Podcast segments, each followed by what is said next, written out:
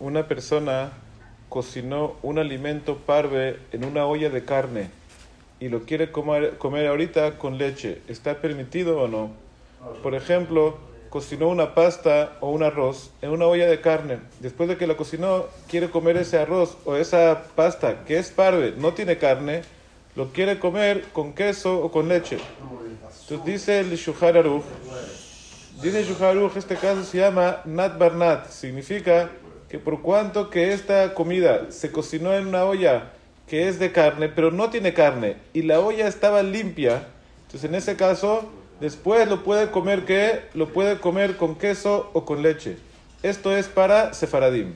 Pero si es para Ashkenazim, no pueden comerlo con leche, pero si es que lo le pusieron leche, lo pusieron queso, también va a estar permitido para los Ashkenazim comerlo. Ahora, ¿qué pasa? Esto es en un caso que ya lo cocinó, pero en un caso que él lo quiere cocinar, la jatjila. Él va a ir ahora a su casa y quiere agarrar una olla de carne, que se cocinó en ella en las últimas 24 horas carne, quiere cocinar ahí una pasta o un arroz con cabaná con intención de comerlo con leche. Entonces en esto, según el Shuharu, se entiende que no debería ser permitido, pero hay opiniones que permiten, que dicen que azul lejatjila se permite. Entonces para conclusión, lejatjila en un principio es mejor evitar y no cocinar algo parve en una olla de carne eh, para comerlo con leche o al revés, o de leche para comerlo con carne. Si ya lo cocinó, para los sefaradim se permite comerlo con leche, para los ashkenazim no. Y si es que ya lo mezcló con leche, según todas las opiniones, va a estar permitido comerlo.